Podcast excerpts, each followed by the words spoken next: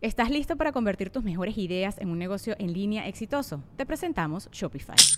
Tal vez no lo sabías, pero nuestro podcast More Than Mamis es un negocio y lo empezamos por supuesto para desahogarnos y hablar sobre la maternidad, no para convertirnos en expertas de ventas y del e-commerce. Así que sí, necesitábamos ayuda para vender nuestro merch y poner en marcha nuestra tienda. ¿Y cómo suena con Shopify?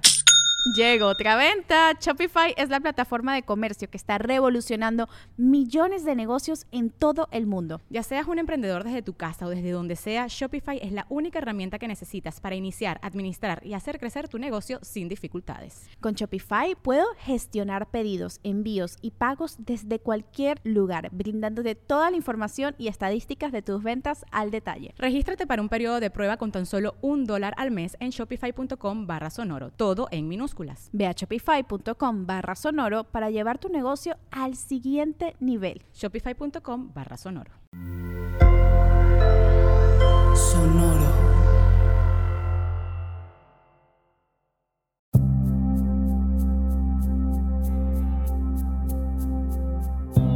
Soy Alexis de Anda.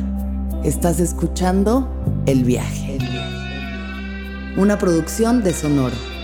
Un espacio que invita a despertar la conciencia.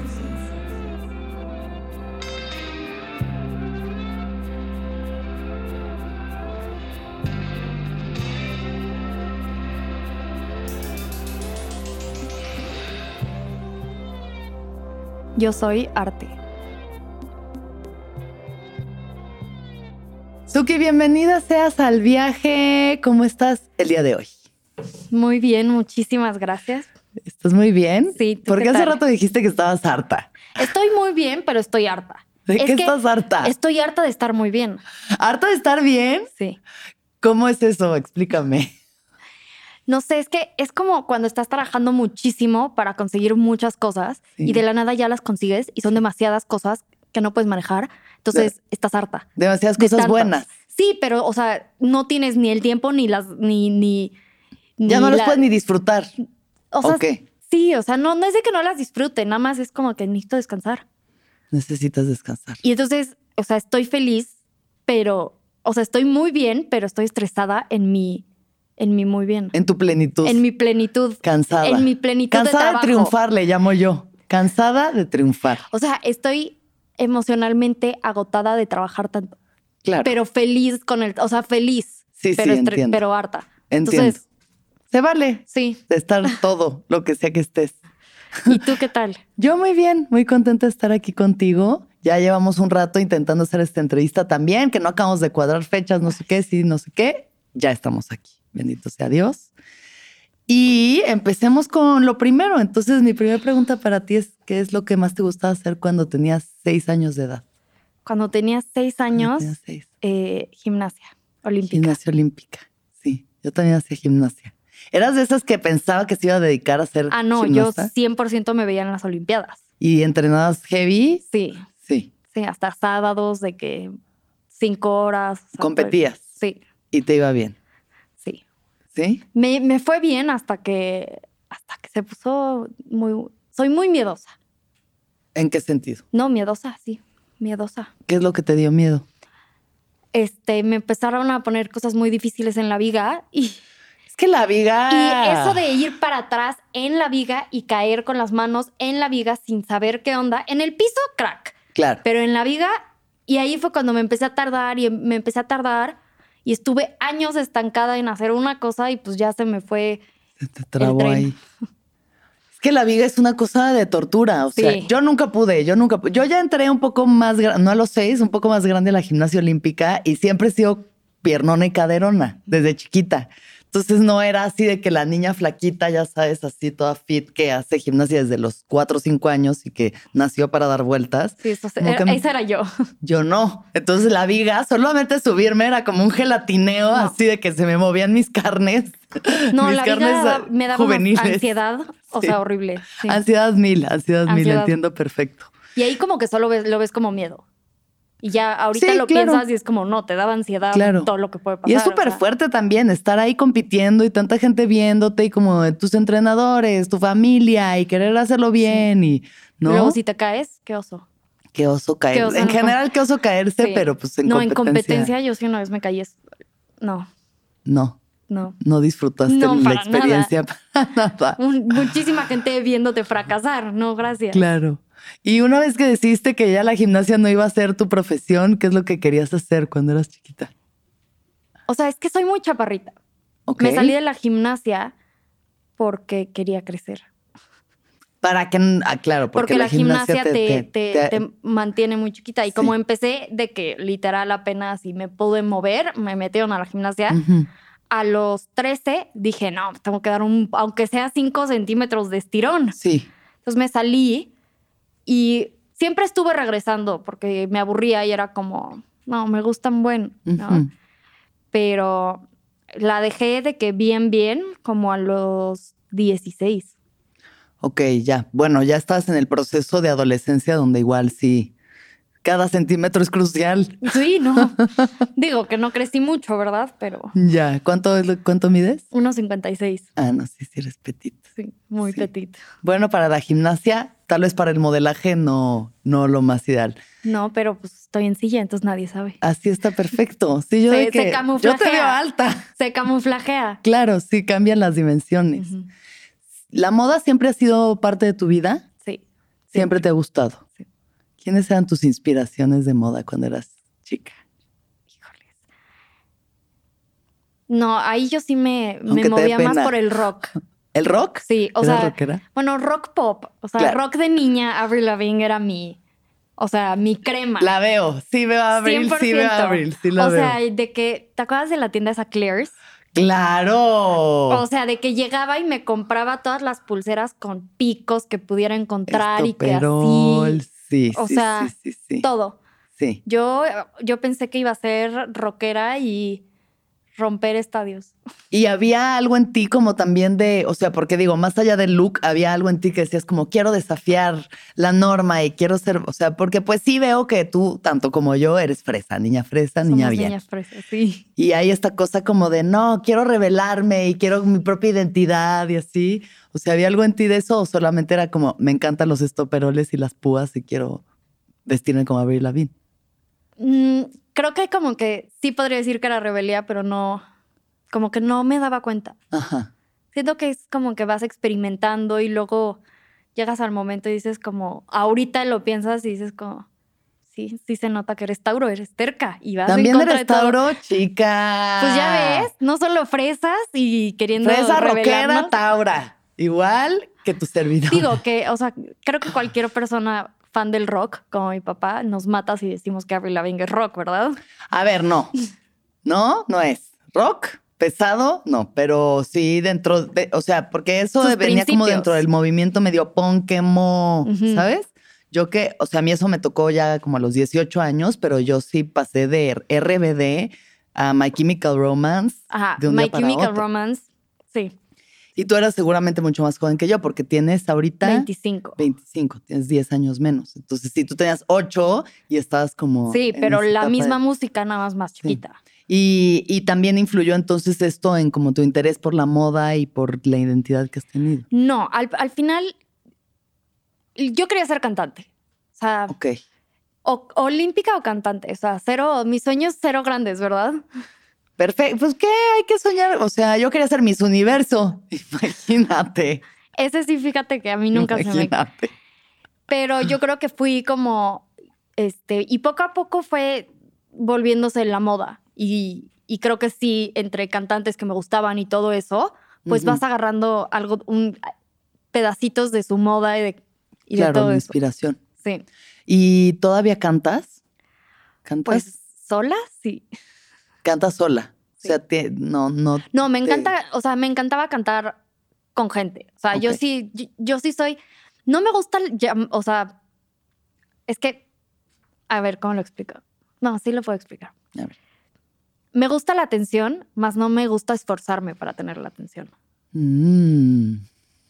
¿sabes? Y creo que hay muchas personas, hay, creo, a todos nos gusta la atención, ¿no? ¿No? a todos, no. Hay gente Hay- que de verdad que no le gusta que la volteen a ver. O sea, igual de otro tipo de Sí, atención o, de sea, o- validación, la validación, diría yo. Sí. Pero hay gente que de verdad no, no, no, Pero que ni la nunca me a gustó esforzarme, o sea, o tener que decir de que, ay, volteenme a ver. Ok, o sea, no no, me eras de que voy a hacer un show, véanme, No, ya voy no, a no. bailar, ya voy a cantar, ya voy o a sea, hacer de lo mío. chiquitita sí, Sí. Y um, este, estuve, me iba a campamentos, a como de drama school y así, todo el tiempo yo cantando y siempre... Lo que sí es que soy bien, soy, soy muy demandante, conmigo y con los demás. Entonces llegaba y era como, a mí me vas a dar cuatro canciones. Las otras, pero cada quien tiene uno, pues me vale. Yo cuatro. Yo cuatro. Ok. Así siempre fui. Ok. Y um, después así estuve cantando siempre, pero es que es muy difícil hablarlo con, o sea, yo sé que tengo 25 y sigo joven, pero estuvimos en una generación en donde no era cool ser talentoso. ¿Por qué? O sea, por lo menos en mi escuela era como de que, ay, cantas a los 14 y todos te buleaban y era como... Como de la apatía Sí. era lo de moda. Sí. ¿Quiénes eran las influencias? Como de, eh, o sea, ¿de dónde viene? De como de las de las estrellas de reality. O sea, eso es lo que puedo pensar. Como esta gente que es famosa Sí. sin tener un verdadero talento, sin, sin realmente tener un Pues esfuerzo, ¿sabes? Chance. O sea, es como estoy intentando pensar más allá de ti, como en esta cuestión Sí. social, que sí, cuando salieron pues todas estas celebrities, Paris Hilton, Kim Kardashian, etc., es como, ¿por qué es famosa esta gente? Pues por existir, Sí. ¿no? O sea, no, no, cantan, no Pero bailan, ya no sabes que en actúan. la escuela era como, ay, te estás esforzando. Ay, qué teto. Sí, y pues que sí, cualquier, cualquier, aunque te esforzaras en cualquier cosita, como que ya eras como de que, ¿por qué? Que te valga todo. Entonces, pues, Ok, a esa edad, pues, querías eso. como que, no, no quería eso, pero me empecé a sentir como muy, muy rara y me empecé a alejar de la cantada. Ujú. Y luego se convirtió en este debate de, yo no voy a llegar a una fiesta y decir, a ver, cállense todos y poner una canción, escúchenme. Ajá. Y odio eso, odio a la Ajá. gente que es así. que se ponen en ese plan. O sea, y cu- cuando digo que te gusta la atención, o sea, te gusta cuando llega alguien y te empieza a hablar, pero no me gusta tener que estar haciendo un millón de cosas con el cuerpo y lo que sea para que me volteen a ver y me vengan a hablar. ¿no? No me gusta forzar la atención. Entonces nunca me gustó eso de la gente que hacía eso. Entonces dije, no, pues yo no puedo hacer. Y pues poco a poco se volvió en que nadie sabe que canto. Ok, bueno, está bien, ah, igual es, o sea, mientras sea algo que tú hagas y disfrutes, Sí. no tiene que ser algo de lo Sí, que vivas es ni que sea tu validación. Pero entonces en ese proceso de buscar algo que hacer que no requiriera ese esfuerzo, pero sí esa atención, ¿llegaste al modelaje o qué es lo que pasó? No, lo del modelaje es otra historia. Yo Eso nunca pensé, después. nunca en la vida modelaje. Ok, Nunca en la vida. ok. Entonces, ¿qué, qué pasaba en, en No, tu pues la adolescencia? verdad es que lo que hice fue nada más alejarme. O sea, del, de la luz. Como que del spotlight, por así decirlo. O sea, hacía mi vida, me valía, nunca preguntaba cosas, estaba como muy X y se fue dando y, y llegó el modelaje en un momento en donde dije, quiero, tengo algo que decir, lo tengo que decir. Ya, Fue más como un discurso que sí me, ayuda, me ha ayudado a mí y a mi crecimiento, pero fue más una decisión de todo lo que podría traer más allá de mí misma. ya. sí. Entonces fue como, ok, tengo que alzar la voz y cómo puedo hacer eso y mezclándolo con algo que yo amo. Y fue como moda. Y dije, pero ¿cómo te metes a la moda? Y yo, pues modelaje. Sí, Y algo que nunca pensé es la cosa que más me gusta hacer. ¿Quién diría? qué bien, ¿no? Sí. ¿Qué pensabas que ibas a hacer antes de eso? O sea, Ah, yo estaba ¿qué estudia- estudiaste? Estaba estudiando diseño industrial. Diseño industrial. yo o ya sea, me veía ver. haciendo muebles toda mi vida, Ok, planos. ok. Y yo sé que todas mis amigas lo hacen y qué padre, pero qué flojera. Felicidades a las amigas. Eh, toda la gente que estudia diseño industrial, les queremos. Sigan sus sueños, hagan muebles. Sean felices. Sean felices, haciendo lo que sea que les guste hacer. Sí. Eh, ok, entonces tu camino iba para allá. ¿Qué estaba pasando en tu vida, digamos? O sea, tus 20, 21 años, ¿cuáles eran tus circunstancias en tu vida personal? Tu familia, etc. Ay, en el 2020. No, ¿qué, qué año dijiste? A tus 20, A mis sé. 20. Híjole. hace cinco años. Hace cinco años. Sí. Pues yo ya llevaba un año de, de haberme graduado de la prepa. Ya estaba en la Ibero. Y fue un. Es- la verdad fue muy raro. Fue muy raro Ujú. porque cuando entré a la universidad, mi papá, a mi papá le dio cáncer. Ok. Y Ok. pues ese me volví loca. Me volví muy loca. ujú. Y creo que fue mucho porque justo como no era la que todo el tiempo llamaba la atención, ni siquiera con sus propias amigas, nunca decía lo que yo sentía. Y llegó un, un punto en donde ya nadie me preguntaba y yo ya no lo hablaba. Y era como si nada. encerrado. Sí, Me, sí, había, sí. me encerraba completamente Ujú, ujú. y pues salí al antro y ¡uh! yo me volvía loca. Ya, ok. O sea, Sacaba estabas todo. como desfogando estaba, toda esa o sea, es- presión y lo que te está pasando en tu vida. Y mi familia cero es de sentarnos y platicar y de que abrazarnos y llorar. O sea, no, no es así. Es como cada quien manéjelo como pueda. Sí, pues sí, muy. Y muy- entonces eh, cuando cumplí 20, pues yo creo que ya estaba, ya estaba mi papá saliendo del cáncer y pues yo ya estaba pues balanceándome más, ya no estaba tan loca. Ok. Sí, te ayudó a equilibrarte. Sí. Digo, normal, normal eh, salir de party para solucionar tus problemas o por lo menos intentar no pensar en ellos.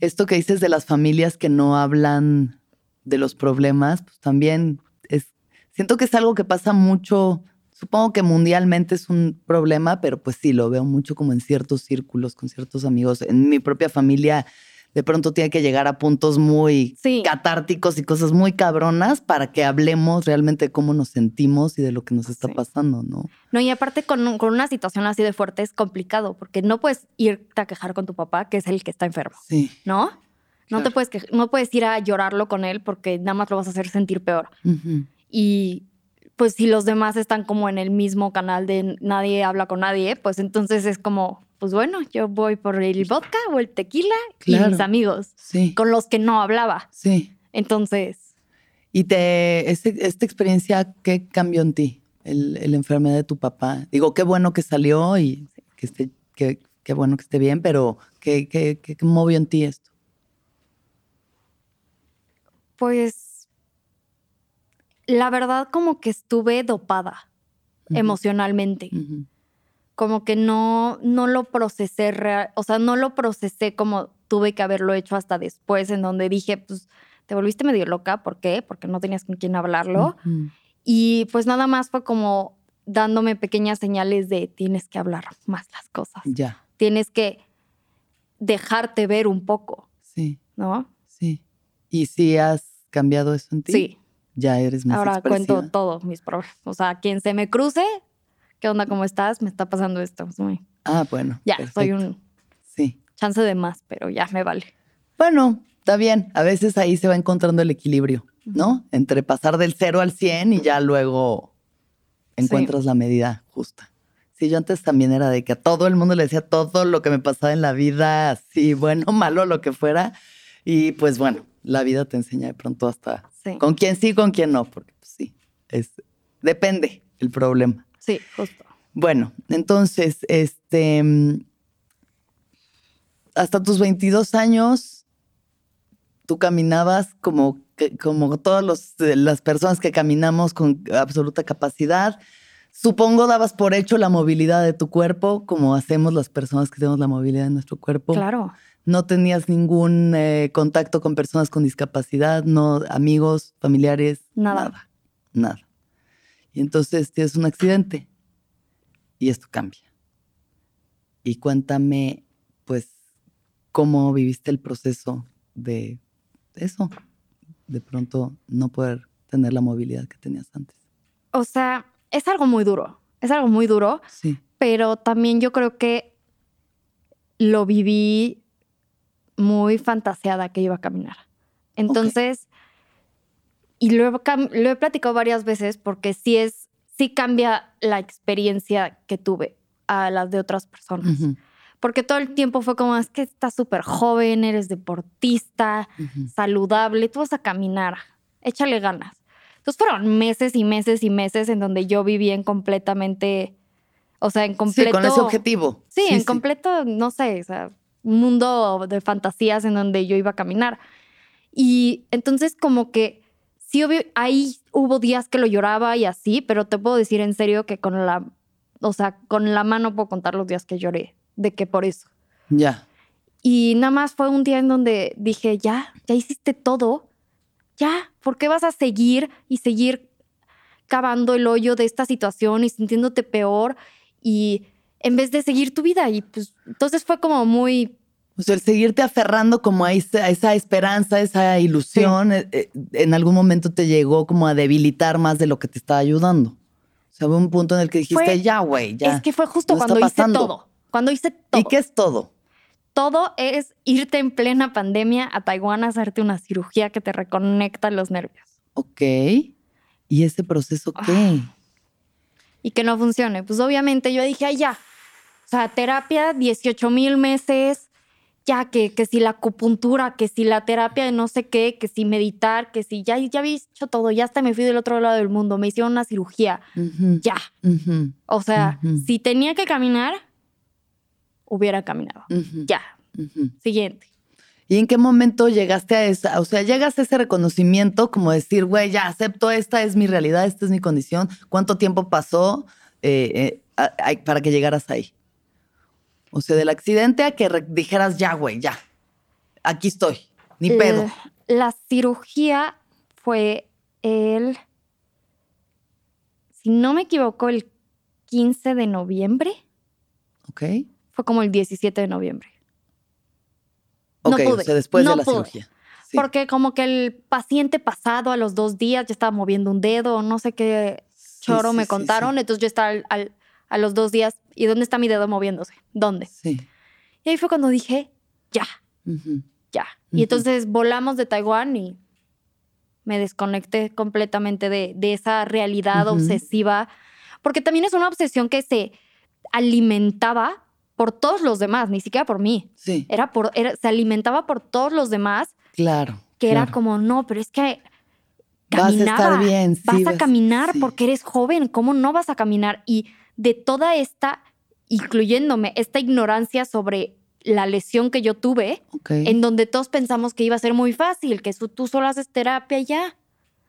Entonces era, se alimentaba de tantas personas en donde dije ya, o sea, no puedo cargar yo con tanto peso cuando es mi persona. Sí, y además es una su- presión, como una expectativa ahí, sí, que es- está fuerte, ¿no? O sea, yo sé que las personas no lo hacen con mala intención, que al revés, todo el mundo quiere darte ánimos y apoyarte, pero pues sí, al final puede acabar eh, dañándote más, güey, ¿no? Estar ahí como eso. Es y, que- y- Siento Ajá. que esas personas ti- tienen que entender en hasta qué punto estás dándole ánimos al- a la otra persona Sí. o para ti mismo. ya. Porque mucha gente lo hacía de la mejor manera, sí, pero era más por su beneficio porque ellos todavía no estaban listos de creer aceptar. que, de aceptarlo y yo ya. Y entonces seguían diciéndolo y yo me frustraba porque era como, pero yo ya estoy bien, déjenme. Y ellos lo siguen diciendo y no saben, o sea, es para darse a ellos ese Ánimo, apoyo. Sí, claro, claro. Sí, y que puede pasar también con los pacientes de cáncer que de verdad, o sea, no está, o alguien que está en una enfermedad, ¿no? Y estás Sí. viendo que la cosa no está mejorando y es como, no, sí, sí, sí, puta, o sea, de pronto la aceptación es la medicina, Sí. ¿no? ¿Qué pasó contigo cuando dijiste, ya está, 17 de noviembre, lo acepto, ya, esta es mi condición? ¿Qué onda? Pues literal empecé a vivir. O sea, empecé a ya com- lo padre, lo padre de tener una, un accidente en pandemia es que todos están encerrados también. Ok. Entonces, todo el año en donde todos estuvieron encerrados, yo lo tuve para reencontrarme, para, Ujú. para tener todo ese proceso. Entonces, cuando yo ya estuve lista, ya me sentía al 100, pues que bodas y que el evento Ya y que no sé qué. Entonces, yo ya no, ya no estuve estancada en que todavía no me sentía segura Claro, sí. sino que ya había tenido yo todo un año para poder seguir adelante. Y empecé el 2022 y que el evento y que no sé qué y que ya ver a mis amigas y ya hacer planes y ya empezarme a...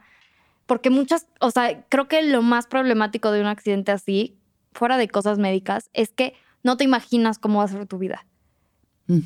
Y el problema de eso es que creo que hay muchas personas que se quedan en el de, ay no, la voy a pasar fatal en vez de ver y experimentarlo y vivirlo para que la próxima vez que digas es que no sé cómo va a ser mi vida, solo digas, no, pues si voy a salir va a ser como la vez pasada o va a ser como tal y ya no tengas Sí. este como incógnito de qué va a ser tu vida. Sí. Entonces empecé a salir, empecé a hacer las cosas, este, y pues seguí estudiando y ya para lograrme graduar. ¿Y ya diseñas muebles?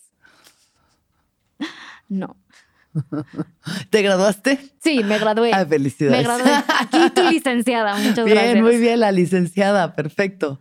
Pero bueno, o sea, supongo que además, más allá de tu aceptación, de nuevo, esto, esto eh, conlleva mucho la, la sociedad, ¿no? O sea, el cómo la gente está aceptando tu condición. Entonces, ¿cómo fue para ti regresar de pandemia, de estar encerrada, haciendo tu proceso, aceptándote tu en tu condición, como estás, como vienes? ¿Cómo es para tus amigas, para tu escuela, para tu, güey, para tu vida? O sea, para lo que está fuera de ti, que ya no está en tu control. Pues mucha gente como que luego estaba como raro, pero la verdad es que me di cuenta que si tú haces como si nada, y no que ignores tu propia discapacidad, no me refiero a eso, no es algo que deberías de ignorar, pero si tú lo haces como, ¿y qué? La gente va a actuar igual. Claro. Entonces me di cuenta y el primer evento grande que tuve fue la boda de una de mis amigas. Ok. McDonald's se está transformando en el mundo anime de McDonald's y te trae la nueva Savory Chili McDonald's Sauce. Los mejores sabores se unen en esta legendaria salsa para que tus 10-piece chicken wack papitas y Sprite se conviertan en un meal ultra poderoso.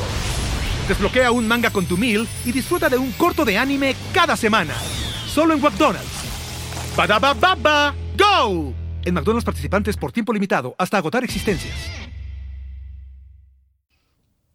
Y estuvo padrísimo porque era una mezcla de gente que no conocía con mezcla de gente que sí.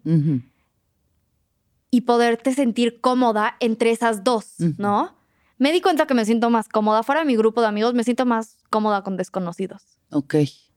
¿Por? Porque con gente con la que no me llevaba tanto, pero que conocía, era mucho el, la versión de mí anterior, anterior, Ujú. anterior, ¿eh? Anteriora, la anteriora. Sí. Sí. Anterior Ujú. y la nueva. Ujú. Y con gente nueva solo era yo. Uso Sí, silla de la ruedas. persona que están no hay- conociendo en ese no hay- momento. no estaba esa conversación que ahí me di cuenta, por ejemplo, había un conocido. Yo tengo un aparato con el que me puedo parar, ¿no? Ok. Me lo pongo, aprieta las piernas y, bueno, las detiene y me pongo, y pues para Te la pones boda. de pie, pero puedes mover, o sea, caminar y demás, sí te da movilidad. Sí, pero así sé que sea muy práctico, no lo es. Siento que es como el de Rick and Morty del No. perrito que. O- no, no he visto Rick and ¿No? Morty. Ah, bueno, hay un perrito que es un robot, más bien tiene como un robot que lo mueve. Sí, es como robótico. Mi Sí. exnovio me intentó poner eso y yo así. Y tú, no. Sí, creo que Ok. este. Ajá. Y pues dije, me encanta mi vestido, me lo voy a poner. Me- y las llevé a la boda en Valle de Bravo, yo con las piernas, les digo mis piernas. la pierna literal. biónica, sí. Y me las puse y un conocido mío, o sea, de que cero amigos, cero, se puso a llorar. Y yo, Por- y yo, ok, pues está bien. ¿Sabes? Y ¿Y toda te la- dijo y- algo? No, nada más estaba como con la lagrimita de que, Sí, como, ay. ¿no? Entonces me di cuenta justo que eso ha cambiado ya dos, o sea, tres años después ya ha cambiado. Pero la gente que me conocía antes, todos eran de que, ¿cómo estás? Claro, ¿Cómo con te lástima, sientes? Sí. Y me- si algo me puede chocar en la vida, es la lástima. Es la lástima, es lo peor que me puedes hacer. Lo peor, Claro. lo peor. O sea, róbame a mi novio, róbame dinero, no sé. Bueno, no a ver, a ver, tampoco nos tenemos que No, es broma, poner. Es broma. Es Pero broma. no, totalmente. O sea, es que es esta cuestión que, que tienes como de que, ay, no, pobrecito, no, ay, pobre gente. Es como, güey, mm, son proyecciones que uno tiene desde su ignorancia, ¿no? O sea, Sí. como, Y aparte que la razón que me, me las puse, o sea, no era como de que, ay, es que quiero pararme, no, es que quería verme en el vestido, obvio. ¿sabes? O sea, razones Sí, es de empoderamiento, es un- una de razón de empoderamiento. Sí, es como o sea, me quiero no ver era- regia en mi vestido. No, no eran razones de que, ay, es que me voy a sentir incómoda en las fotos con mis amigas parada. No era, quiero ver mi vestido parada. O sea, súper razón mía. Y la gente que no me conocía desde antes, sin pedos. como si nada, ¿qué onda? ¿Cómo estás? Saludaban y no lo vuelven a pensar dos veces. Claro. Entonces, me trajo una, como un safe space con personas desconocidas que me encantó. Me encantó eso de formar nuevas relaciones y nuevas personas que conozcan a la versión que soy ahora. Claro. Porque luego están las personas que sí te conocían o cercanas o no, que te dicen, ay, es que has, has crecido muchísimo, eres mucho más empática. Y es como, siempre fui lo mejor, déjame en paz, ¿sabes? Entonces como que te dan un cumplido, pero siempre haciendo como para abajo lo que eras. Y Sí. es como, pues, soy nada más otra versión. Y la cosa es que lo platiqué justamente con una amiga que me conocía desde antes. Antes no éramos cercanas, ahorita ya nos hemos acercado. Me dijo, es que es más abierta. O sea, que justo como que más empática. Y le dije, no, el problema es que no hablaba. O sea, hablaba y decía y era ruda y punto. Y después del accidente aprendí que me vale, que me vale madre ser vulnerable. Y entonces empecé a hablar y hablar y a soltar. Y le dije, y eso es lo que ha cambiado. Mi persona no cambió. Claro, sí, Lo sí. que cambió es cómo yo lo enseñaba. Ya no era la del grupito que estaba sentada y que nada más este, luego como que barría a la gente y que luego nada más es porque estaba en mi cabeza y analizando toda la situación, sino que soy la misma persona, nada más que ahora lo digo. Sí, o sea, cambió eso, como Sí. que la necesidad de expresar, pues es que no pierdes nada, pues, ¿no? O Sí. sea, en, en realmente expresar quién tú eres y tu verdad, al revés, o sea, lo que te hace daño es guardarte las cosas. Es lo que te hace daño y le hace daño a los demás porque nadie sabe qué está pasando realmente y entonces, sí, o sea, eso, eso es lo que luego se somatiza en otras cosas que para Sí. qué quieres, ¿no? O sea, mejor de verdad liberar lo que realmente a nadie más le importa nuestra vida más que a nosotros. Aunque parece que no y que el mundo gira a nuestro alrededor, realmente cada quien está metido en su pequeño drama, Sí. ¿no? Pensando en sí mismos y de pronto te piensas en alguien más un segundo, pero es como que estás ahí en tu vida, ¿no? Entonces hay que darlo todo. Por ejemplo, eso, me dices que eras súper deportista y demás, ¿sigues haciendo deporte? Ay, no, qué flojera. ¿Ya no? O sea, lo deportista fue cambiando durante mi vida. Ok. Cuando dejé de hacer gimnasia definitivo porque me lastimé las muñecas. Ok. Y la verdad es que ningún deporte me, me divertía lo suficiente como la gimnasia. Entonces me volví muy floja. Ya. No floja, pero nada más me daba flojera. Y luego entré como... Y la, la cosa es que soy muy extremista. O soy la más hiperactiva del universo, o puedo No. estar en mi sillón, no es broma, un mes sin moverme. O sea, Sí. y pues como que fui cambiando, pero ya nunca encontré un deporte que me, que me llamara la atención y que me diera esa adrenalina que la gimnasia me daba Sí. y que me retara. Y pues ya, y ahorita estar en silla de ruedas es un deporte extremo diario. sí. Con esta ciudad. Es lo que te decir, o sea, estás muy fit porque tus brazos están súper tonificados. Pero pues también si me dices que armas y desarmas la, la silla tres veces al día. No, la neta es que sí. O sea, y eso que, que no vivo en Estados Unidos, donde todo es accesible. Claro. O sí. sea, fui de vacaciones con mis amigas y me cansé porque era todo accesible y obviamente lo agradezco. Sí, que puedas moverte libremente tú. Que puedas ¿no? moverte y, y hacer lo que te dé la gana, pero qué cansancio, me dolían los brazos, la espalda, todo. Y aquí pues usas más el coche, estás como un poquito así, pero ni siquiera hago tanto y estoy fuertísima. Sí, claro. Y bueno, esta cuestión de la movilidad, que también me parece algo importante, porque pues justo vivimos en la CDMX, moverse por las calles es un pedo. Entonces, ¿cómo ha sido para ti en esta experiencia moverte en la ciudad? Híjoles. Las banquetas netas sí son un insulto, Sí. pero yo tuve ayuda desde mi accidente hasta hace dos semanas, como te estaba platicando al principio. Tuve ayuda y era más, era justo para esta de esta ciudad tan inaccesible. Era una enfermera que pues poco a poco dejó de ser enfermera porque la tuve desde mi accidente y más como que me ayudaba y asistente y lo que fuera, pero sí me di cuenta que me hacía muy floja, porque pues hacía todo por mí. Y, y algo que me di cuenta, y me di cuenta de que hace dos días, ¿eh? aquí teniendo mi, Sí, mi, revelaciones. mi revelación, eres más flojo cuando sabes que alguien lo va a hacer por ti. Claro, claro. Y entonces mis papás era como, no, pero es que necesitas ayuda porque eres súper floja. Y fue como, ¿seré? O sea, Sí. mm, chance me da flojera levantarme e ir por mi té porque antes alguien llegaba corriendo a traérmelo. Hay alguien que lo haga. Pero quiero mi té y ahorita me levanto y no la pienso dos veces. ¿no? Y eh, ay, a mí se me va el avión de que todo el día, No te Perdón. preocupes, es el viaje. Así es, literal. es el viaje. Pero sí, entonces, este, Sí, la Ella Ciudad me- de México y la movilidad. Ah, eso, Estábamos en el tema de la Ciudad de. México y la movilidad. Y tenías a alguien que te ayudara y te Sí. moviera y demás. Pero aquí llegaste manejando. ah, sí, ¿En tu manejo. coche? Sí, amo manejar. Este, lo que, el problema es que justo hoy tuve, un- hoy di una, una plática en el, en- en el Colegio Regina Ok. y me encanta porque les pongo unas rampas, pero terribles. Es que rampas existentes en la Ciudad de México. Ok. ¿Las pones? O sea, ¿mandas po- montar unas rampas o qué, o qué hubo? No, pongo foto. Ah, ya, ya, ya. Pongo foto Sí, de cómo está la, de cómo la está la cosa. Y siempre la definición de persona con discapacidad dice cuando las personas interactúan con barreras. Y entonces me gusta dar, me encanta esa definición porque hay muchas, pero me encantó esa porque esta frase es muy cierta. Interactuar con barreras. Las barreras no son mías. ¿no? No son de mi lesión, porque mi lesión tengo unos brazos estúpidamente mamados, Muy mamada.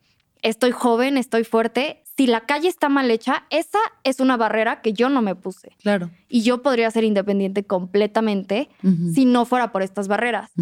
Entonces, sí tomando en cuenta en que, en cuenta en que quiero toda mi independencia, pero sí quiero no tenerme que estresar todo el tiempo Claro. sí voy a, o sea, ya a partir de mañana y que tengo el privilegio de tener ayuda. Eso Exacto. es súper importante decir, súper importante.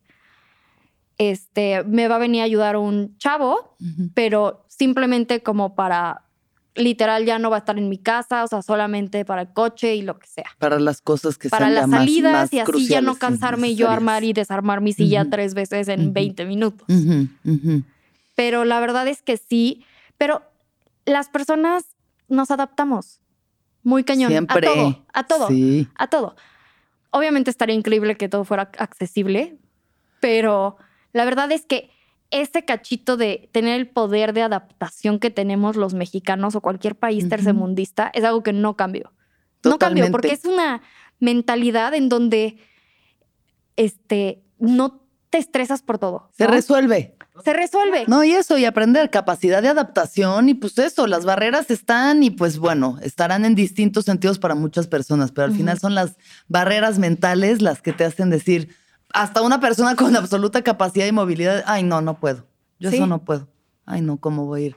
Yo ahí, de aquí a allá, ay, no. Entonces es como, bueno, ¿qué es lo que quieres en esta vida y cómo llegas a ello, no? ¿Y qué tienes que hacer para llegar ahí? Ahora, hablemos sobre el modelaje. Entonces, ¿en qué momento llega de estar ahí en la escuela de diseño haciendo muebles y demás? ¿En qué momento llega esta oportunidad o cómo llegas a ella y cómo decides que esta va a ser tu plataforma para visibilizar? Antes de irme a Taiwán, le pedí a un amigo fotógrafo de moda que me tomara unas fotos. Yo aquí pensando que iba a ser el before and after de en silla de ruedas y luego Ya. caminando, pero no fue. Y justo cuando estábamos tomando, me dijo, ¿te pareces mucho a una modelo? No volví a pensar en eso. Ujú.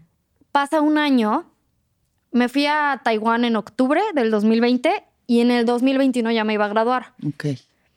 Este, y estaba yo meditando en el mar, viendo al- al- al- la distancia, y sí me puse a pensar qué puedo hacer que me divierta y que sea algo más allá que solo yo, pero que sí pueda ayudar. Y, me, y regresé justo a cuando tuve el accidente y que veía series que antes veía y que ya no me identificaba con las personas.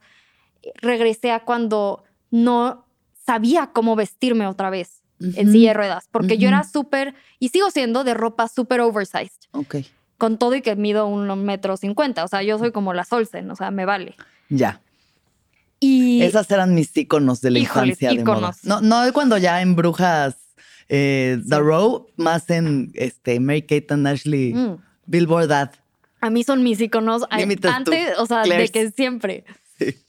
Pero justo entonces fue como volverme a poner la ropa y ya no sentir que eso era. ¿no? Y fue como encontrar todo este proceso que tuve, porque hay muchos procesos cuando pasas por algo así, ¿no? Sí. Entonces es como ir uno por uno. Y aunque, y no es un proceso tonto el de cómo te vistes ahora, Claro. es un proceso de identidad.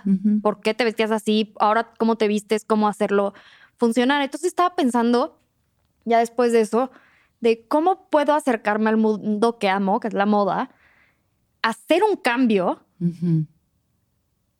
y hacer algo por alguna niñita con discapacidad o alguien más grande o un adolescente o alguien que tenga un accidente y que la próxima persona que, bueno, no, así de que esperes, cada minuto hay un accidente de mi tipo, sí, pero sí. A la siguiente persona que sea estilo yo, que le guste la moda, no esté como imbécil como yo buscando por Instagram porque todas se visten muy mal. Tienen muchas cosas muy padres las personas de silla de ruedas, pero muy pocas se visten Poco bien. estilo. Entonces ya la próxima que busquen, Sí, la Pues se viste visibilidad. bien. Claro, la visibilidad. ¿no? Entonces fue, ¿cómo puedo hacer esto? Y le marqué a mi amigo y le dije, quiero hacer esto. Me dijo, ¿cuándo tomamos las fotos? Y, y a la siguiente semana tomamos las fotos, me las envió a la semana, las mandamos a la agencia y a los dos días ya había firmado. ¿Y cómo te sentiste posando? ¿Sí? Como si es lo que tenía que hacer toda mi vida. Natural. Pero nunca, en serio, nunca lo había pensado. Para mí fue un experimento, el a ver qué tal. Luego salieron las fotos y yo, Oye, Ay, oye, ella. ¿quién es ella? Y, y sí, o ¿Y sea, te firmaron? y me firmaron a los... Lo que sí sé es, me sé vender. Ok. Me sé vender. Eso. Me sé vender. No, mi empresaria. Por eso me estresa cuando la gente me vende, me, o sea, cuando tengo que darle ese trabajo a los demás. Ya. Tengo que sí. confiar al 100% en cómo lo van a hacer. Ujú. Y con la agencia yo un mail de este vuelo, pero poniendo facts. En el desfile de Mosquino, esta modelo en silla de ruedas, esto está pasando, yo soy el futuro, me vas a querer firmar. Así. Y así fue. Y así fue. Entonces, ¿cómo ha sido para ti entrar al mundo de la moda? Ha sido un poquito, ha sido increíble, pero ha sido de todo, porque sí entrando desde un punto tan vulnerable. Y una de las cosas que yo quise dejar muy claro es que yo no me quería... Cambiando Modelos es una agencia de personas con discapacidad. Ok. Y yo amo su trabajo, me llevo excelente con todos, pero yo no quería meterme en una agencia de pura discapacidad. Quería meterme en una agencia, punto. ¿Y en de, qué agencia de todo. estás? Estoy en Queta Rojas. Ah, vale. Y justo quería realmente abrirlo desde ahí. Sí. Entonces fue el que, el darme cuenta de esta ignorancia que yo también sabía, porque yo sabía que cuando tuve el accidente no sabía nada de discapacidad. Claro. Acá tienes agüita. Ay, Ah, no, vale, estoy con mi té. Varios líquidos a tu alrededor. Y sí, sí fue como pensar en, en cómo puedo hacer que la gente me acepte. Porque no fue un proceso, proceso fácil. La gente no me quería aceptar. No me quería. Y fue un proceso de aprendizaje con mi agencia, ¿no? Fue un proceso de aprendizaje porque yo, yo era la su única y su primer modelo con discapacidad. Entonces, entre los dos, ver cómo venderme, ¿no? ¿Cómo vendemos a esta modelo si damos el catálogo Sí. y no la quieren por más que la vendamos, Sí. ¿no? Y fue todo un proceso, fue un proceso de cómo le hacemos hasta que yo dije, es que, ¿sabes qué? Necesito un PR. Necesito un PR porque lo que necesito es que la gente conozca o futuros clientes me conozca, que se les quite el miedo la- de la discapacidad y generar algo más que solo una modelo, porque si me escoges de un catálogo, nunca me van a escoger. Claro, sí, si estás nada más viendo así. si soy de un ¿no? catálogo, no, pero si metes a la modelo más su historia, más todo lo que te puede dar, Sí, sí, lo ahí- que representa. ahí ya, Ujú. ya, ya se vuelve algo Ujú. que, que quieren. Claro. Entonces me fui por mis PRs que amo y adoro. Y pues ahí realmente empezó a ir la bola de nieve y Ok. ahorita estoy de que please frena un poquito porque Ya no puedo con- estresar. Cansada de triunfar. Hashtag cansada de triunfar. No, es, es que mm, estoy súper feliz. Estoy Sí. más feliz que nunca. Pero la verdad es que en los cuerpos con discapacidad nos cansamos más. Y me cuesta decir que no, porque con todo y que he logrado mucho, no, todavía no logro. Yo, yo sí soy, pero ¿Cuál es tu sueño? híjoles, no me ¿Qué gusta quieres? contarlos. ¿No? No. ¡Ay! No, esos no los cuento. Ya cuando pasan, ya. Ya, ok, para que no, no a decir que, puedo decir que mi meta del 2023 era estar en una campaña de Palacio Hierro y ya estoy. Entonces, ¡Felicidades! Eso. entonces, este, se me fue el avión. Pues eso, que este, que estás, o sea, que estás muy feliz, muy Ah. agradecida, pero igual cansada. porque, Pero pues, sí, mi cuerpo cansas, se cansa. ¿no? Y justamente estoy agotada porque hace tres semanas que no tengo la ayuda. Ujú. Le marco a mi mamá y le digo, es que no me había caído el 20 de todo lo que he hecho y en seis meses. No lo había O procesado. sea, ha sido como que de seis meses para acá todo se ha empezado a mover más, sí, porque más, fuera más, de más, eso fue rechazo, rechazo, rechazo, rechazo. ¿Y cómo te sentías con esos rechazos? O sea, como que decías, entiendo, entiendo que no es fácil de pronto contratarme, o si es como, pues yo cuando, cuando empezaba mi carrera de actriz que me decían que no, y era como, no, mi mundo se ha venido a pedazos. Es que No me, no, este comercial de leche Lala no me quiso. Ahora qué voy a hacer. la verdad fue, soy una persona que creo mucho en que tienes que en serio esforzarte para conseguir las cosas, porque las cosas nunca me han llegado fácil, Ok. nunca. Ni la gimnasia, en la Ibero casi me corren por malas calificaciones y luego salí con súper buen promedio. He tenido que trabajar mucho y mejorar en todo lo que hago. Y no fue algo diferente con el modelaje. Fue, a ver, estoy empezando a mis 23 años. Pues tengo que practicar y practicar y practicar y practicar porque solo así vas a ir mejorando. Claro.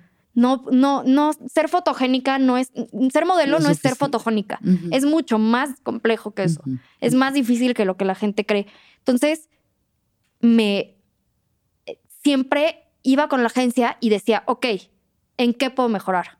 ¿Qué hago? Entonces, para mí, los nos siempre fueron un ¿y ahora cómo mejoro?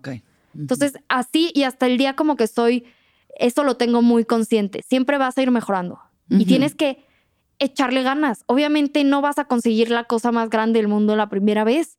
Tienes que hacer muchas cositas chiquitas. Claro. ¿no? Y yo tuve la suerte que no, no me contrataban, no me contrataban, pero hice muchísimas cosas sin pagar, que no eran pagadas. Y cuando ya me hicieron caso, pues ya fue algo grande. Sí, ya tenías como todo un entrenamiento detrás, grande. ¿no? Una escuela así. Entonces llegan estas campañas. ¿Cuál ha sido para ti tu mayor logro hasta ahora?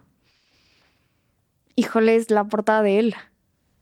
Chica. Él. ¿Cómo fue esa experiencia? Fue, estuvo muy divertido porque estaba, no sabía que era portada. Y entonces estábamos tomando las fotos y yo volteaba con, con Karen, que es mi PR, y le decía, oye, pero es que ya fueron muchos looks, ¿no? Y yo, y encima quieren que hacer un video. Y yo, esto está raro. Y era como de que sí, ya sé, está raro. Está raro, está raro. Y yo de que no, algo está aquí. Y, y ya no me dijeron No nada. nada. Nada. Ajá. Y nada más mm, me, me despierto y veo en mi Instagram de que el México quiere colaborar en este post. Y yo, Ah, pues ya, qué directamente. qué padre. Y veo ir a la portada y yo, cállate la boca. O sea. La verdad es que estuve en shock de que sin creérmelo hasta ayer. Ok. Ya sé. ¿Cuándo hasta ayer, salió? en enero. Ah. ya. Procesando lentamente. Pero súper lento, súper Sí. lento, Ajá. súper lento. ¿Y por qué hasta ayer te cayó el 20? ¿Qué pasó? Porque fue justo cuando me puse a pensar en lo que había logrado. Y me puse a pensar por algo súper tonto que es la verificación en Instagram. Pero me- ayer me verificaron. Eso, le dio su paloma. O sea, esa- suena algo súper como. no, es algo no sé, importante, no sé. claro. Pero ahí fue cuando me puse a pensar en realmente todo lo que había hecho estos seis meses y todo el trabajo que había hecho. Entonces, estoy, y regreso con lo de triunfando pero agotada, que estoy completamente orgullosa y feliz de todo lo que he hecho y estoy lista para trabajar más, pero necesito morirme dos semanas y volver a despertar. Sí, pues también hay que encontrar el balance y el equilibrio, porque entiendo este drive que te dé y pues se, se abren las puertas, las oportunidades y obvio a todo quieres decir que sí, A todo. pero es como que, a ver, ¿hasta dónde estás Sí. pasando por encima de ti, de tu bienestar para conseguir ciertas cosas? No, No, y siempre tengo que regresar a mí y pensar, no tienes, no tienes el mismo cuerpo que los demás. Por más que quieras estar tantas horas, un día la aguantas, pero al día siguiente no te vas a poder mover. Se echa mierda. claro. Entonces necesitas realmente, en cosas, siempre tengo que estar regresando a esto, pero al mismo tiempo es como, pero quiero más, Ah, sí. quiero más y quiero seguir Sí, y quiero, sí. porque es, es, es literal como una droga. Ujú. Y súper, y es divertido y es padre y, y la verdad es que ver realmente un cambio acerca o sobre las discapacidades por mí es una locura. ¿Y qué has visto en ese, en ese sentido? O sea, digo, más allá obviamente de la portada, de ser campaña de Palacio, que son súper oportunidades, como qué otras cosas has visto de cómo, cómo tu trabajo ha afectado En positivamente? cómo la gente percibe la discapacidad y cambiar un poco su mente, ¿no? Y repito, fue un proceso de aprendizaje para mí también muy largo. Ujú. muy largo y muy bonito, pero no sabía nada y, y cómo espero que los demás sepan. Entonces, empezando chiquito y de la nada tuve una plataforma en la que hablo de eso y cuento las cosas Claro. hasta ahorita que doy pláticas en las escuelas, que me Ujú, encanta dar pláticas en las escuelas porque son muy empáticos los jóvenes. Digo que hoy me dio un poquito de miedo porque eran Ok. de prepa, de quinto y de sexto y pensé que iban a ser medio perras, pero Ya. fueron muy lindas. Sí, se portaron bien las niñas Sí, del no, Regina. sí. ¿No andaban en Mean Girls? No, nada. Ay. Yo ju- ju- justo ese fue mi miedo. Yo dije, Sí. ay. Pero me encanta traer los problemas y platicarlos con ellas y enseñarles las rampas, las fotos y que se les hagan absurdos. Y entonces ver a alguien que en menos de un año ya va a estar en la universidad, que ya tenga esa semilla, Sí, eso es lo padre. sí. Eso es lo padre. Entonces, este, realmente ha sido algo muy, muy increíble y que he tenido el privilegio y he sido afortunada de poder abrir un poquito el camino y quitar un poco esas barreras que en, las, en México están tan firmes. Claro. ¿No? Sí. Sí, o sea, por suerte es justo un momento en la historia en donde ya estamos viendo toda esta diversidad, ¿no? O sea, justo los desfiles de Fenty, eh, ¿no? O sea, estamos viendo, viendo Nike y demás, y empiezan a salir los personajes y Sí, empiezan a salir la, la Rihanna nos, nos falla, ¿eh? A la Riri no tenemos silla de ruedas con Riri, ¿verdad? Tenemos de que pierna biónica, No, pero. y aparte solamente en el primero. Ah, sí, ya no ha vuelto a salir. Ah, mira. Entonces me quedé muy ahí yo en el impacto de no, que no, mi no. Riri, la a más A la incluyente. Riri la traigo castigada. Riri. Si estás viendo espero. esto, te amo y por Dios, ya, o sea. No, pero aquí ya- que a mí no me pongan a bailar, por favor, porque no. No, bueno, pero a desfilar, a sí, desfilar, eso sí, sí, yo ahí feliz. sí. ¿Haces pasarela? Sí, ¿Ya has hecho? sí. ¿Y cómo te sientes en pasarela? encanta. ¿Sí? Me encanta, pero me da luego miedo de depende del lugar, porque justo si hay como este escalones o hasta puede estar derecha, pero, o sea, liso, pero está un poquito así la calle. Ya, sí, ya. y ya. tengo que meterle más con un brazo y es de que Claro, factores Pero- a considerar. fa- factores. Pero la verdad es que solo he hecho una, pero la próxima semana tengo otra. Que te vaya hermoso. Yo aquí hablando de todos mis, qué emoción. Sí, qué bueno, ¿no? Está hermoso. O sea, digo, más allá, mira, la capacidad o discapacidad o lo que sea, es como ver a gente joven que está determinada, que es resiliente, que va por lo que quiere. O sea, eso es hermoso, ¿sabes? Y más así, porque pues sí, obviamente sí eres un ejemplo de, güey, chingale. Sí. O sea, no hay excusas No. para no conseguir las cosas que quieres, ¿no? Tenemos que encontrar la forma y la motivación y de verdad, o sea que que cuánta gente no pasa por un accidente, por una situación así, se va para abajo y se tira a la mierda y dice como ya, eh, la- ay, la vida, qué mal es conmigo, yo pobrecito de mí. Y es como, güey, pa'lante, Sí, vamos pa'lante, caminando, rodando, como sea, pero pa'lante. sí. ¿no? Pero creo que aquí es muy importante el tipo de inspiración, porque se llama porno inspiracional Porno inspiracional. Y es como la gente se inspira por la- a través de las personas con discapacidad, Ok. ¿no? Y es de que te inspires por lo que yo no puedo hacer Ajá. y por los logros que tú digas, ay, pues yo puedo y yo puedo más porque Ajá. tú no tienes esa discapacidad. Entonces, cada vez que hay como algo así, sí me gusta hacerlo notar porque que una amiga llegue y me diga, oye, te admiro por todo lo que has hecho, me encanta. Pero que las personas no reconozcan de la semilla de su admiración o de la inspiración, me molesta mucho. Porque es algo que no quiero que me vean y digan, ay, pues si ella puede y está en silla de ruedas, pues porque yo no. Claro. Porque no es lo mismo. Yo trabajo muchísimo Obvio. yo soy, o sea, eh, no, uno no es sinónimo de la otra, ni, Claro. o sea, son dos cosas por separado. Estoy en- eh, tengo una discapacidad y encima le chingué. Claro, sí. Entonces, Sí, no, no es que te están regalando las cosas por tener una discapacidad, ¿no? Sí. O sea, se ve que Pero trabajas mucha y gente que es muy determinada. Sí. mucha gente es como de que, justo eso, que es que ellos automáticamente piensan que si yo puedo con eso, ellos qué no van a poder. Claro. Igual y, eh, no pueden, o sea, quién sabe. Chance no pueden, Sí. pero eso no va a tener que ver con si tienen o no una discapacidad.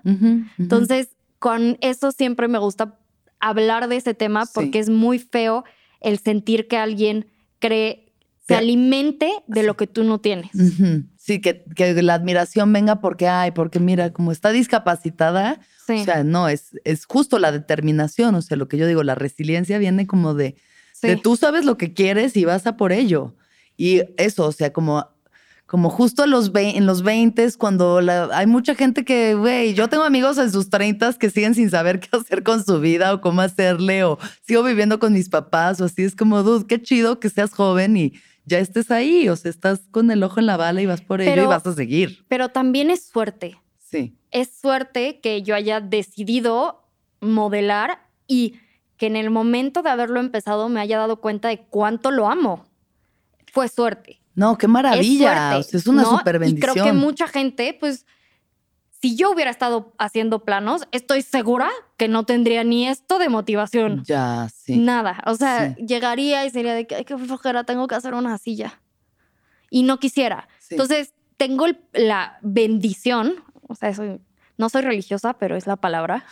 Pues sí, sí. Y pues tengo la, o sea, tengo la suerte de haber encontrado algo que me encanta Claro. con todo y que lo quiero Claro. hacer y que me motiva a ir por más, ir por más, ir por más.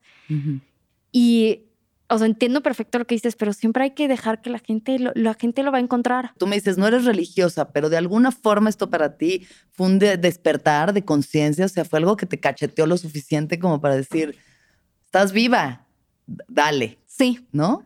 Ujú, sí. Bueno, a ver, quiero hablar un poco eh, sobre, me, me- me mencionaste un exnovio, entonces como de tu vida amorosa, ¿es algo que quieres compartir, de lo que quisieras hablar? Si ha cambiado o no, o sea, cómo, si estás ahorita soltera, cómo es tu interacción, cómo se te acerca la gente a ligar, porque pues seguro que pasa, pero hablemos sobre eso. Pues con mi, mi exnovio corté tres semanas antes de mi accidente. Ok. Y después, este, hubieron uno que otra situación que con un amigo que terminó en ya no volvimos a hablar. Y, y, y eso fue por el accidente. ¿no? Fue como algo que no pudo manejar. Ya. Y mm, después sí tuve un... Salí con alguien por cuatro meses. Yo creo que ya le puedes decir novios si eran Sí. exclusivos. Sí, si estaban ahí, claro, Sí. el novio de cuatro meses. Tuve, sí. bueno, a ver, es lo máximo que yo he durado. Yo soy dura. Y eso, o sea, por como me has visto, Sí. así soy. Sí. Yo las red flags las veo desde kilómetros. Y la que no me parezca, Bye. corto. O sea, creo que tienes que tener en mente, y siempre como mujeres, tenemos que pensar, ¿qué puedes, qué es algo que puedes cambiar? Ujú. Porque algo que tú no tengas que cambiar, que no es tu responsabilidad y que solo te vaya a traer mal, como un novio celoso porque la ex lo dejó dañado, No. ese no es tu lugar. Red flag, Eso es una red red, flag. flag. pero de que primera date, Mil. o sea, Sí, sí, posesivo, celoso, controlador. son cosas que tú no tienes por qué estar esperando, es que va a cambiar por mí. No, no, no, no, no. Si el amigo no se mete a terapia y trabaja en sí solo, no. Entonces yo soy muy firme con eso. Entonces, pues atrapo y pues corto y huyo bien rápido. Ya.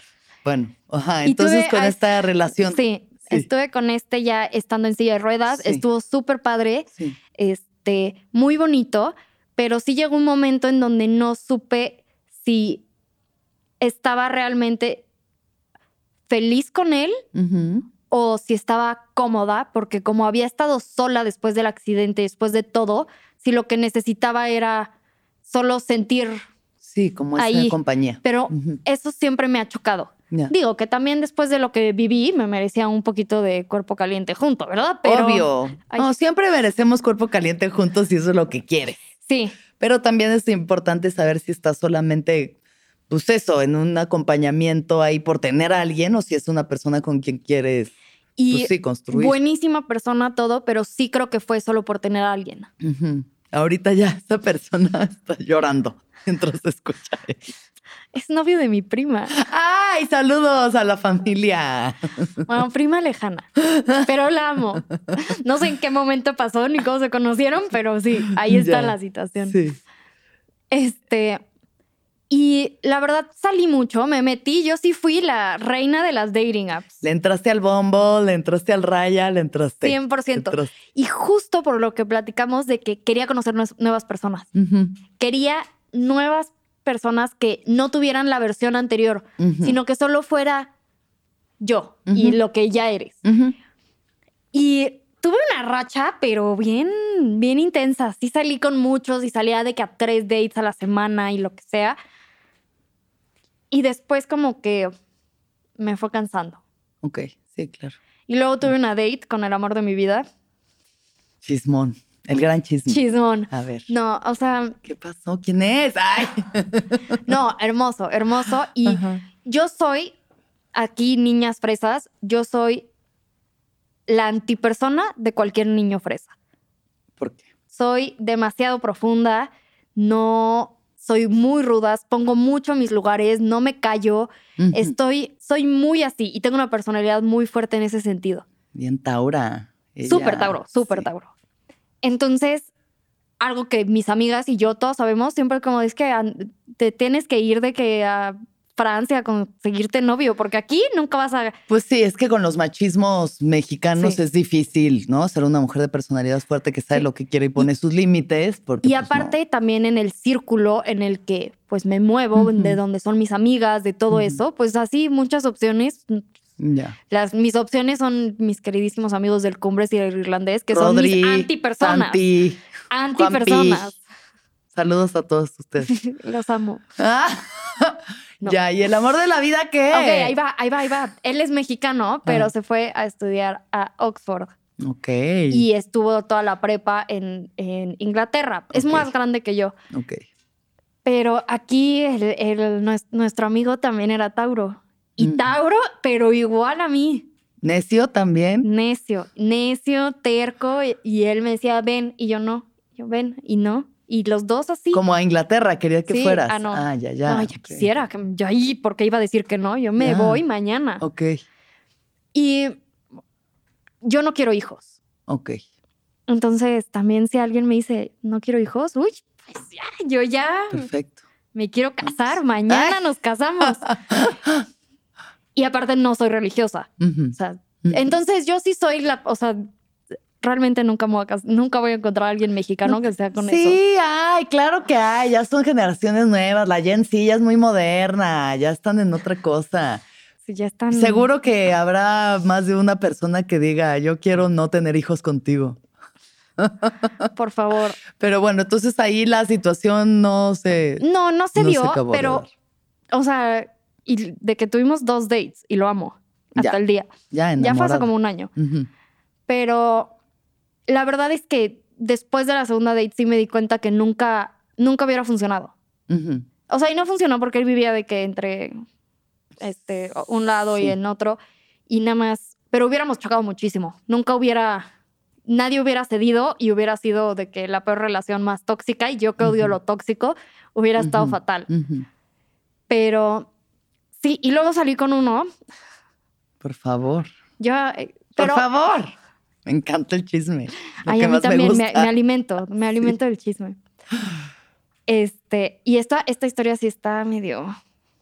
Empecé a salir con uno que hay un fetiche que son que la- a- a los hombres o a las mujeres te gustan las personas en silla de ruedas. Justo te iba a preguntar sobre la fetichización de la discapacidad. Exacto. Es que es como un es como es es un cuchillo de dos, Claro. porque o te infantilizan y que es lo que he notado en como mi círculo, mi sociedad, que todos me infantilizan y nadie me ve como, o sea, es como de que, ah, está guapa, pero Pero ay, es que estén en una sí, silla. sí, o sea, de que hasta ahí llega la situación, Sí.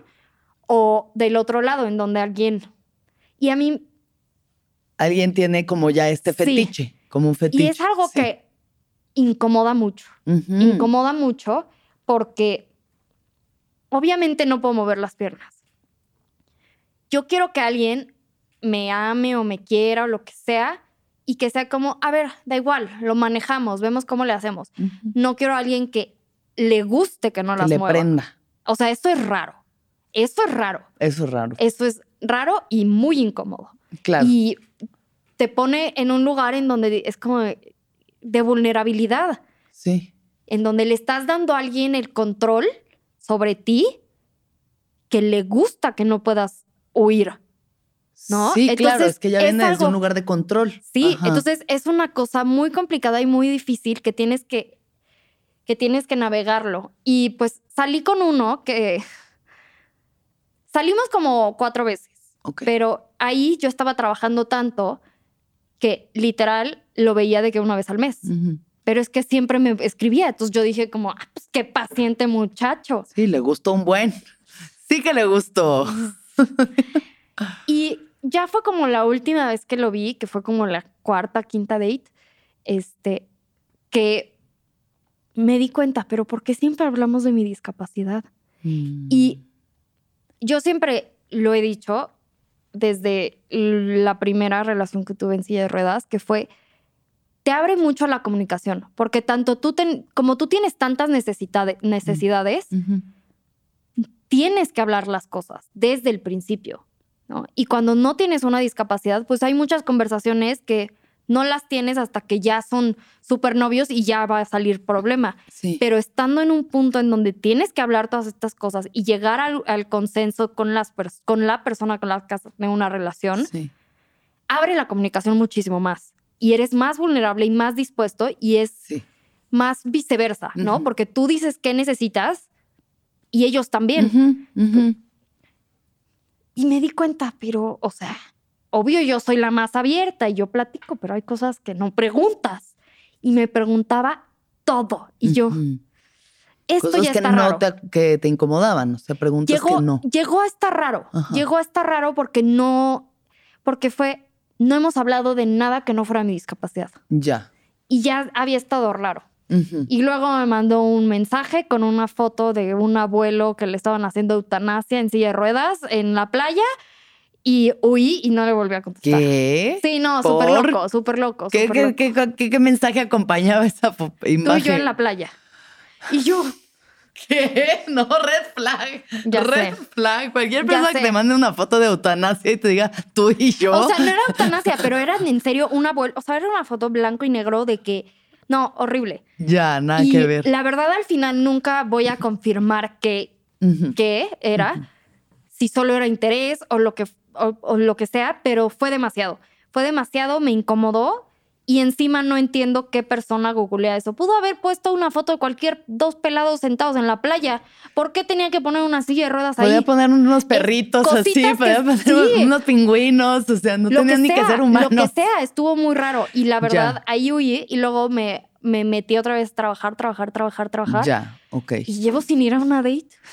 Ahora bueno, sí. pues ojalá que aparezca estoy- la persona que no quiere hijos. Ay, please. Sí, pero mira, en cualquier situación, o sea, eso más allá de la fetichización, más allá de cualquier circunstancia, cuando alguien te incomoda, es como que hay que hacerle caso a tu cuerpo, hacerte caso a ti, ¿no? No como intentar justificar la- el comportamiento del otro, porque pues quieres a alguien que te pelee y que te escriba y que esté ahí atento sobre ti, ¿no? Que Sí. muchas veces pasamos por encima de nosotros o de nosotras por porque ay, pues es que le gusta un buen, pero güey, te está haciendo sentir rara esa persona porque estás saliendo Sí. con alguien que te hace sentir incómodo. Sí, y aparte, o sea, repito algo que siento que cualquier persona que no tiene discapacidad puede aprender, es que como, como yo en silla de ruedas, que no me puedo, no puedo de que levantarme y huir si alguien viene, tengo que tener mucho cuidado, Claro. ¿no? Sí. Tengo que tener sí. mucho cuidado en a quién le confío mi cuerpo, mi, mi confianza, o sea, todo eso, a quién le confío. Le confío mi confianza. Mi confianza, sí. ¿Quién me Este- confió mi confianza? En efecto. En efecto. este, entonces sí. son cosas que sí tienes que, si de por sí antes era cuidadosa y O huía sea, de las porque ya red eres flags, una mujer en México, joven, ¿sabes? O sea, Sí. Entonces, se, pero como que di la vuelta entera, o sea, di como el 100, 180 de ujú, empezar a salir con muchísimos que por Bumble y que no sé qué, a ya no quererme meter a eso, pero que ya no me siento, o sea, ya no siento como esta, ya no siento que la gente quiera, ¿sabes? que la gente quiera salir contigo. Sí. Y yo sé que eso es absurdo porque tengo varias personas que me mandan mensajes, Sí. pero pues luego son personas con las que no tengo ni una persona en común y que viven en Jalisco y que solo me escriben, es que, "Pues, cásate conmigo, princesa. Y es como, pues no, Red ¿Sabes? flag. red flag. Cásate conmigo, princesa, red flag. Sí, Es entonces... que Bumble también, eso bueno, no o sea, cuenta, salir no- en las redes es como la ropa de paca, güey. Ah, no, o sea, no, es no, como yo ir a la ya ropa no de paca. Hay que rascarle ahí mucho, mucho, mucho para Ay, encontrar de pronto una prenda que más o menos te quede bien y a ver si no trae pulgas. Entonces sí, sí, Sí. bueno, es el, el mundo de las citas es, es Ay, no, un eso- poco agotador. Es agotador. ¿no? Ajá. Pero todo bien, todo, Todo lo bien. tuyo y seguro que todo, todo saldrá maravilloso, que lleguen buenos, buenos hombres dignos, respetuosos, Sí. que Y si no, no, se pues sientan otros- intimidados por una mujer fuerte como tú. Y si no, pues otros cuatro meses y huyo, como siempre. Y- sí, pues sí, relaciones Literal, ya creo que ya es mi patrón. Ese es tu patrón. Yo también lo tuve mucho tiempo, pero de pronto ya alguien a mis casi 40, no, los 35 ya me pescaron y creo que aquí me quedaré un rato. Ya veremos. Ya veremos. Ya veremos. Sí, pero bueno, habrá Si muchas estás cosas contenta. Súper. sí. Ay, un hombre decente, por fin. Ay, por Difícil fin. de encontrar. Pero lo encontré y pues ya no. Ya vendrá, ya, Ya vendrá, vendrá. ya vendrá. La vida te tiene preparadas cosas maravillosas. Sí. Se ve que tu futuro es brillante. Ay, pues muchas gracias por venir, Suki. Ay, gracias por Eh, la invitación. ¿Algo más que quieras agregar antes de mis últimas preguntas? Eh, No, tú, ¿Rápidas? tú dale con las ¿Ya? Va. Preguntas rápidas. Ok. O no tan rápidas, como tú quieras explayarte. Ok. La última vez que lloraste, El jueves ¿quieres decir por qué? me intoxiqué y cuando me enfermo lloro. Ya. Sí. La debilidad. Sí. Em, ¿Qué es lo más importante para ti? Em, el amor. Cute. Oni-chan. Ay, sí, yo. Em, ¿Qué es lo que más feliz te hace? Descansar. Una mujer cansada de triunfar. No, pero siempre me ha encantado descansar. Siempre. O sea, me encanta en serio no moverme durante un día de la cama. Sí, qué Es paz. mi cosa favorita. Qué bueno, porque vivimos en un mundo donde todo el mundo siente que si no está haciendo algo, está Sí, no. que no vale. Yo cero. Yo puedo estar en mi cama muy a gusto y no voy a tener culpa. disfrutar. Y finalmente, si mañana ya se acaba todo, hoy es tu último día aquí en la Tierra, en este plano tridimensional, Ajá. un consejo que dejarías.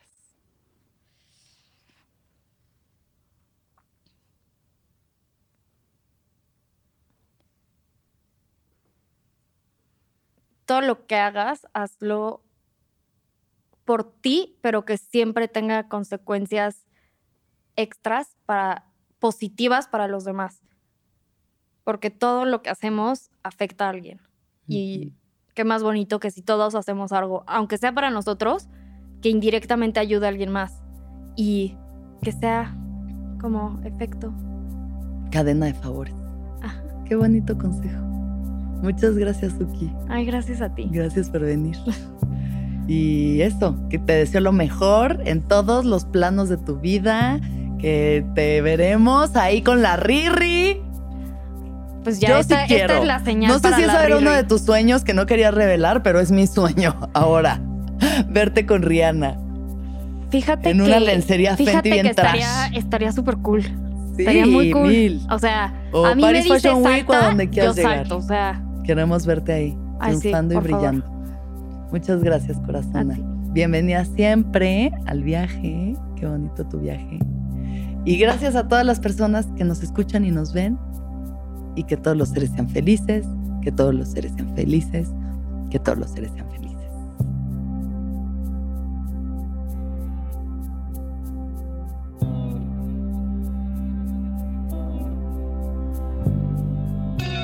¿Escuchaste el viaje? Suscríbete en Spotify, Apple o donde estés escuchando este programa. Ahí encontrarás todas mis charlas pasadas y las futuras. Si te gustó el viaje, entra a sonoromedia.com para encontrar más programas como este y otros muy diferentes. Este episodio fue producido por Mariana GCA, Aranza Baltasar. Agradecimientos especiales a Héctor Fernández Mosqueda, Esteban Hernández Tamés, Andrés Vargas Russo, Daniel Padilla Hinojosa Padi.